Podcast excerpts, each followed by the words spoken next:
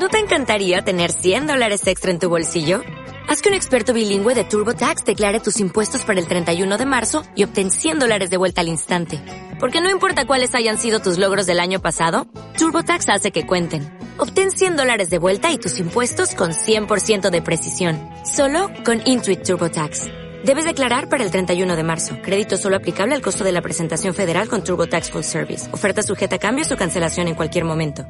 Ha donde esperas en silencio, amigo. Hola lectores, si vosotros os pasasteis unos días cantando las canciones del viaje de Copperpot por mi BookTag, imaginaros yo que creé el BookTag. Estoy enganchadísimo, enganchadísimo al viaje de Copperpot. Bueno, ¿qué tal? ¿Cómo estáis? ¿Cómo detesto esto que se hace en algunos vídeos de intentar interactuar con vosotros? Pero no, evidentemente, no, no vais a responder. Por lo que, si no sabe mal, yo voy a ir avanzando con el libro del que os quiero hablar en esta reseña. Si os pasa algo o tenéis algún problema y consideráis que yo os puedo ayudar, lo dejáis en los comentarios y hablamos. Ahora, mm, no creo que pueda hacer nada. No porque no quiera, sino porque no creo que pueda hacer nada. Yo también os digo que doy muchos consejos, ¿eh? ¿Cómo se dice ese dicho? Eh, consejos te daré. No, no. Es consejos vendo que para mí no tengo. O sea, yo con mis amigos, sí, deberías hacer esto, esto, porque lo más correcto es esto. Y luego yo. mm, es lo que hay. En 2018 no se falló el Premio Nobel de Literatura, que hasta ahora el Premio Nobel de Literatura se había dejado fallar solo, pues, plena guerra mundial o en esas circunstancias. Pero esa vez fue por un escándalo que hubo en la Academia Sueca, que es el órgano de Suecia pues, que mm, gestiona el Premio Nobel de Literatura, por la denuncia anónima de 18 mujeres por abusos y vejaciones sexuales contra el dramaturgo y fotógrafo Jean-Claude Arnault, marido de una de las miembros de la Academia Sueca. Pero es que paralelamente a esto, a esta denuncia, sobre el mismo tipo salieron sospechas y directamente acusaciones sobre supuestas filtraciones relacionadas pues con los ganadores del Premio Nobel de Literatura, porque el Premio Nobel de Literatura, más allá de su prestigio, también mueve mucho el mundo de las apuestas, se hacen quinielas. Y pues mientras cenaba con su mujer le iba a preguntar, bueno, ¿qué? ¿Cómo va? ¿Quién va a ganar este año? Claro. ah, La mujer, todo relajada, ahí con su marido, como es normal, se lo cascaba todo y luego el Arnold ¿eh? Y seguramente también... Claro, vaya elemento el Arnold. Vaya elemento. Bueno, mm, dimitió casi toda la cúpula de la Academia Sueca. Creo que se quedó sola la mujer del Arnold este. Finalmente la cosa ya se iba haciendo tan grande en una organización cuyo gran activo es el prestigio y la reputación, que decidieron pues, suspender el Premio Nobel de Literatura del año 2018 y en 2019 fallar dos premios Nobel. Y yo aquí me dije, si ya no gana Murakami, ya no va a ganar nunca, porque es que, que van a fallar dos, dos a la vez. Pues no ganó Murakami. La ganadora del año 2018 fue la polaca Olga Tokarczuk y el ganador del Premio Nobel de Literatura del 2019, el polémico Peter Hanke. Es que entró Dylan, el escándalo de la Academia Sueca, Peter Hanke. Van de polémica en polémica. Yo no sé, Mm, a la actual Academia Sueca le gusta la marcha. Os digo yo, la siguiente ganadora va a ser J.K. Rowling.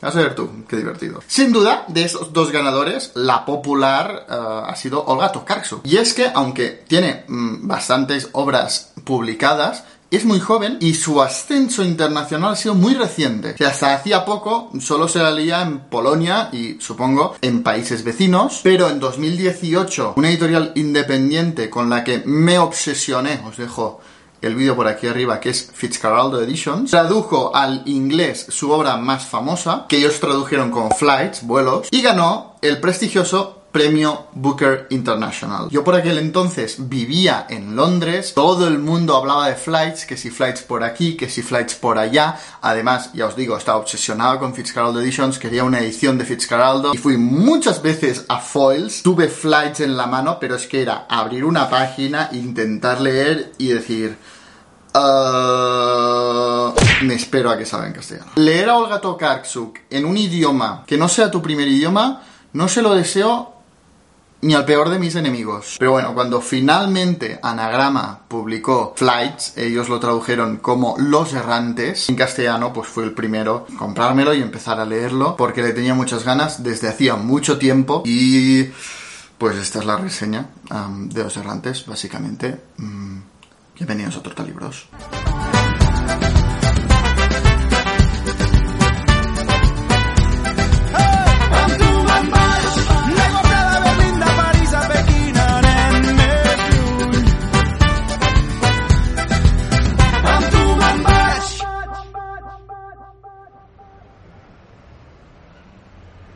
Perfil de mi personalidad es cambiante, más bien poco digno de confianza. La edad psicológica, el sexo gramatical. Compro libros preferentemente de tapa blanda, para así poder dejarlos sin sentir pena en los andenes, para otros ojos. No colecciono nada.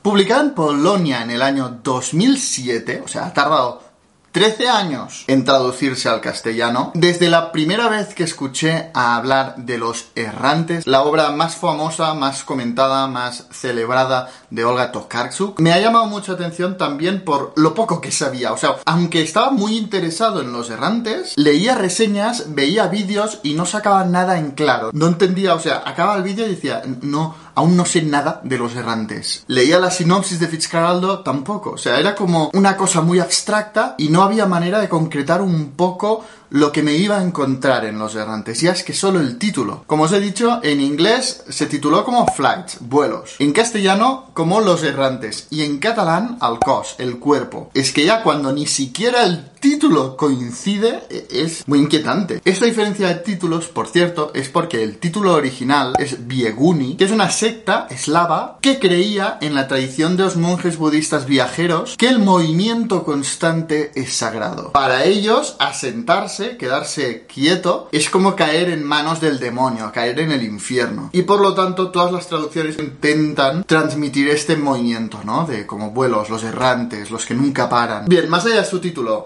es muy complicado reseñar esta obra ganadora del premio Booker International y seguramente también la culpable de que Olga Tokarczuk, siendo tan joven, haya ganado también el premio Nobel de Literatura. Es muy complicado y precisamente por esto nunca vi o leí una reseña que me transmitiera lo que yo quería saber de esta novela antes de leerla. Pero es que después de leerla entiendes perfectamente todas estas reseñas y entiendes todas estas opiniones tan vagas de este libro. Mi objetivo con esta reseña es hacer la reseña con lo que a mí me habría gustado saber antes de enfrentarme a los errantes. Que os digo, no, va a ser una reseña normal porque es que no es un libro normal, es un libro muy diferente. Los errantes es como una recopilación de microhistorias, de ensayos, de instantáneas, de fragmentos, de reflexiones en una especie de diario de viaje. Es una obra, porque yo no la llamaría novela, aunque está en panorama narrativa. Para mí no es una novela, es una especie de híbrido entre novela y ensayo, pero es que no lo situaría ni en el ensayo ni en la novela.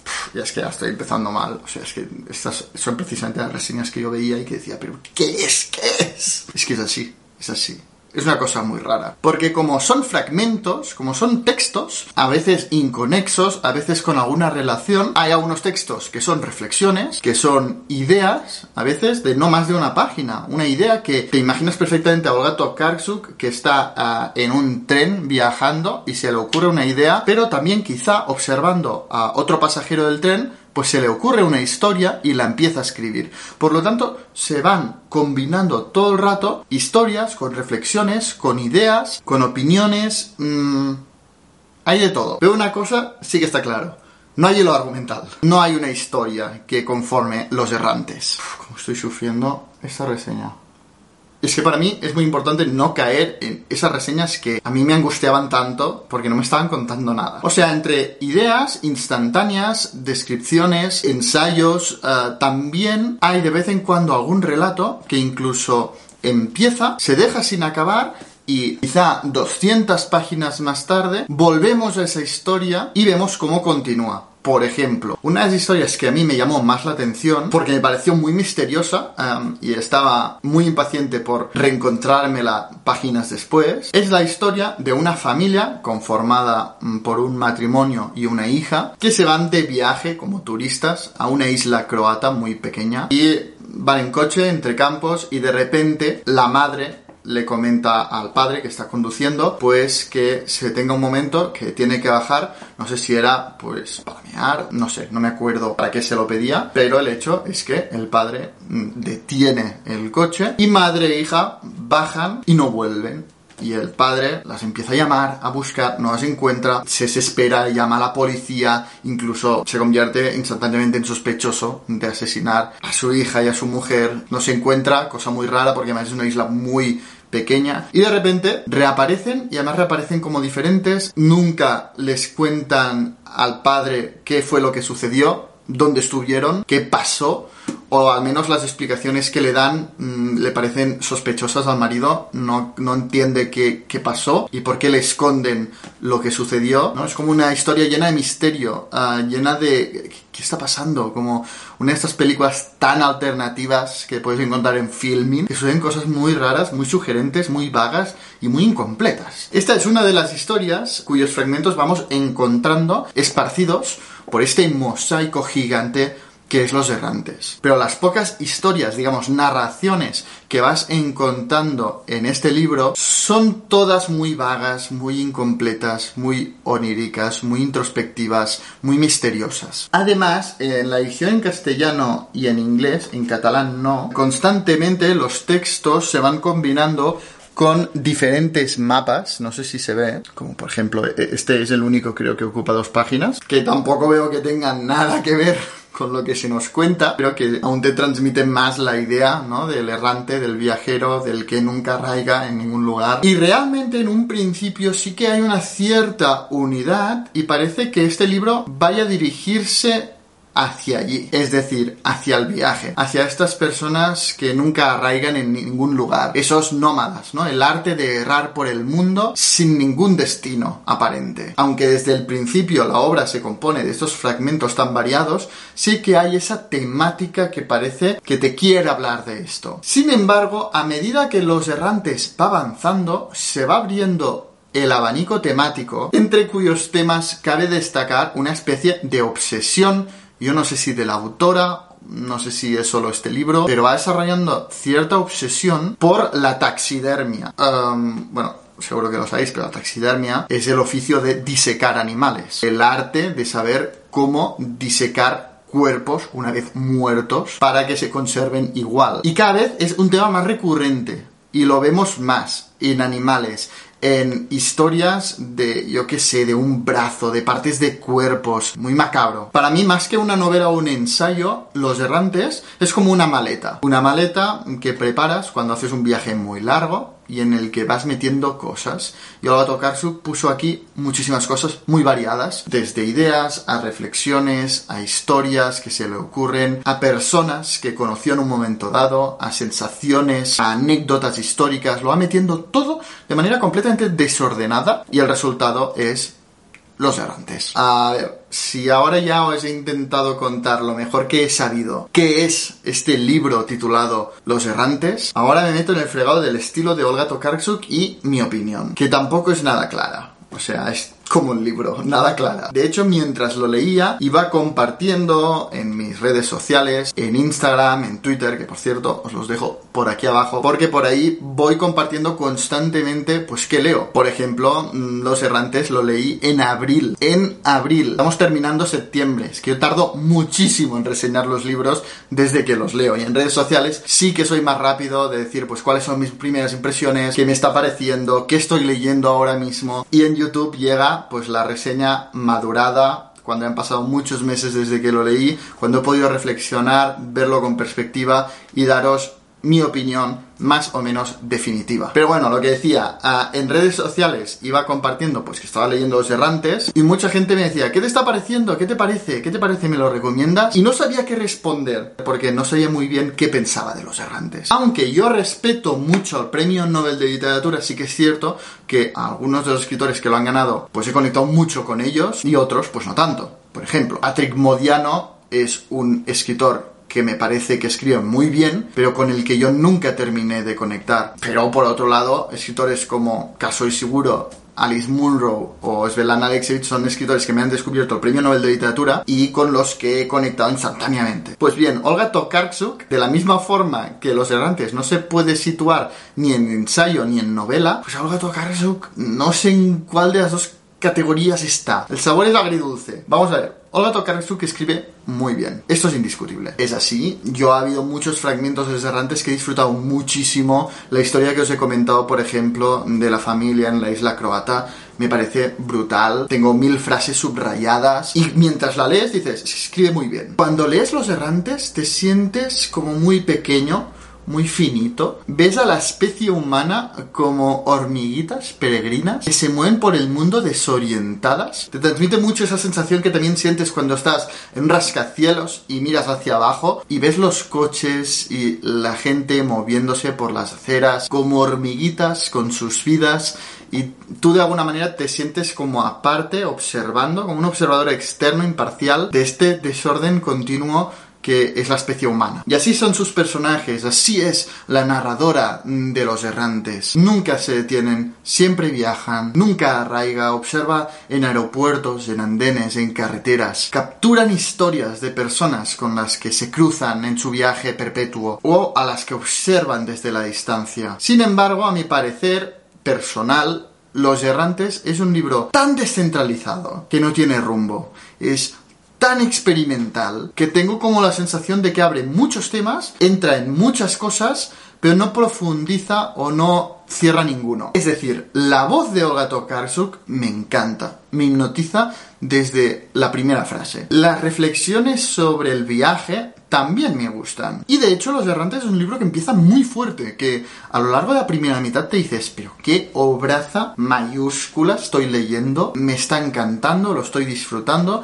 Sin embargo, yo creo que se va desinflando. Al final se me hizo pesado. Además va entrando en temas como la taxidermia y si bien yo conecté muy bien con el tema de los viajes, cuando empieza a hablar de historias sobre partes de cuerpo, sobre taxidermia, ya no es el tema de taxidermia, que, que a ver, sinceramente, a mí no me interesa mucho. Pero bueno, si se narra bien, cualquier cosa puede ser interesante. Pero es que simplemente no le vi el sentido, no le vi la conexión al tema del viaje, parece que es uno de los principales de este libro, con la taxidermia o con las partes del cuerpo. No lo supe conectar, me hablaba de historias sobre taxidermia y todos estos temas, y yo pensaba, pero ¿qué me estás container? O sea, ¿qué, ¿Por qué? ¿Qué me aporta esto al rumbo que yo espero de este libro o al tema principal que me planteas? O sea, la sensación de que el libro no va hacia ningún lado. Ya sabéis que yo, en lo personal, necesito un mínimo rumbo, una mínima dirección, una mínima idea que unifique el libro. Aquí no la hay. Quizá hay dos o tres temas, pero no te da la sensación de haber leído un libro unitario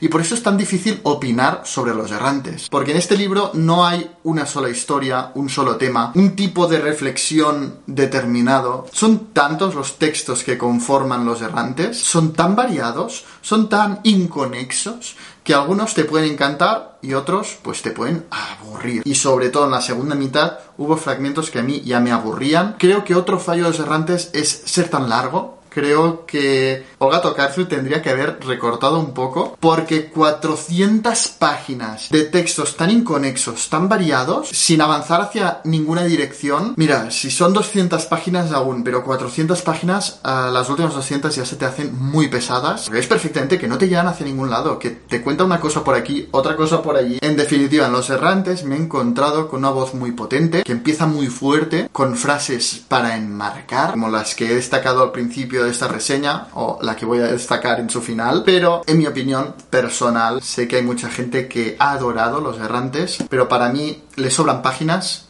le falta rumbo y toca tantas cosas diferentes que no profundiza en ninguno. No cierra nada mínimamente. O sea, las diferentes entradas están tan desconectadas entre sí que uno no se queda con la sensación de que juntas conformen una mínima unidad si no narrativa, mm, sí temática, sino que parece como que Olga Tokarczuk fue recopilando todo lo que se le pasaba por la cabeza, lo metió en su maleta y luego editó esta maleta como Los Errantes. Y pues claro, te quedas un poco con la sensación de no haber leído nada concreto, nada mínimamente unitario, a lo largo de casi 400 páginas. E insisto, no creo que sea el hecho de que sea descentralizado o toque muchos temas, o no sea tanto una historia, sino fragmentos que se van mezclando, porque hay libros, por ejemplo, como Rayuela, de Julio Cortázar, está muy fragmentada y que se mueve en diferentes direcciones, pero hay un cierto rumbo. Julio Cortázar te lleva hacia una dirección. Lo mismo con los libros de Svetlana Alexievich. Son voces que se interrumpen, que se contradicen. un libro muy fragmentado con historias que no se terminan, pero van hacia una idea. Tienen todas un rumbo, todas reman hacia un destino. A mí este libro me parece pues como los errantes que retrata en los fragmentos que la conforman, ¿no? Como historias sin destino, sin rumbo, sin proyecto ni objetivo. Son historias, reflexiones, instantes errantes que vagan y no van hacia ningún lado concreto. Sin embargo, para que veáis que, me ha gustado el gato Karsugi, que creo que tiene una voz muy potente y que quiero conocer más, ya tengo en mi biblioteca su siguiente novela, que es Sobre los huesos de los muertos, que voy a leer que me llama mucho la atención y si me gusta voy a seguir con un lugar llamado Antaño. Porque de verdad eh, es una voz que me parece muy interesante y que quizás es una cosa de los errantes específico, esta falta de rumbo, esta falta de dirección y en otras novelas, porque se habla de sobre los huesos de los muertos abiertamente como novela, quizá encuentro este rumbo y esta mínima unidad narrativa que yo exijo en mis lecturas. Y antes de terminar la reseña me gustaría recomendaros un libro también muy fragmentado, muy descentralizado, sobre viajantes, sobre errantes que vagan por el mundo, que me gustó más que Los errantes de Olga Tokarczuk y se va a traducir próximamente en castellano, creo que por Periférica. Creo. Y es Fuji era el més vell que Huir era lo más bello que teníamos, no sé si lo van a traducir igual, de Marta Marín Domín. También está un poco entre novela y ensayo y también va combinando constantemente momentos narrativos con momentos de reflexiones, con esta misma temática de los errantes, del viaje, de la gente que no tiene hogar, sino que se mueven por el mundo. Me parece un libro excepcional que quizás si tuviera 400 páginas como Los Errantes también se me habría hecho pesado, pero el tema es que es mucho más breve y que me gustó muchísimo y que saca temas como el exilio mucho más unitario, pero también tiene ese tono introspectivo, incluso yo diría poético, lírico que tiene Los Errantes. Pero digamos que tiene las cosas buenas de Los Errantes sin las cosas malas de Los Errantes. Y esto es todo. Espero haberos dado esa reseña que yo no tuve antes de enfrentarme a los errantes. Sé que es un poco rara, sé que no queda muy claro si me ha gustado o no, porque yo mismo no lo tengo claro, o bueno, sí lo tengo claro, eh, y es esto, que, que, la voz me ha gustado, que algunas de sus historias y reflexiones me han encantado, pero también ha habido otras cosas de este libro que no me han acabado de convencer, la falta de dirección, la falta de rumbo, demasiadas páginas, la segunda mitad en general ya flojea más, el tema de la taxidermia, que yo creo que no tiene nada que ver con la temática general, o la que yo creo que es el gran tema, o el tema principal de este libro agridulce, una sensación agridulce y quiero inclinar la balanza hacia un lado o hacia otro con Sobre los huesos de los muertos. Déjame un like si os ha gustado esta reseña y déjame en los comentarios un ganador del premio Nobel de literatura que adores y un premio Nobel de literatura con el que no hayas acabado de conectar o que directamente no te guste. Y sobre todo no olvides suscribiros al canal para no perderos ningún vídeo. Leed mucho. Dentro de nada todo morirá quedará calcinado, desaparecerá o, en el mejor de los casos, sufrirá una mutación monstruosa. Aquellos que sobrevivan engendrarán niños monstruos, gemelos siameses unidos por la cabeza, un cerebro para un cuerpo duplicado, dos corazones en un pecho.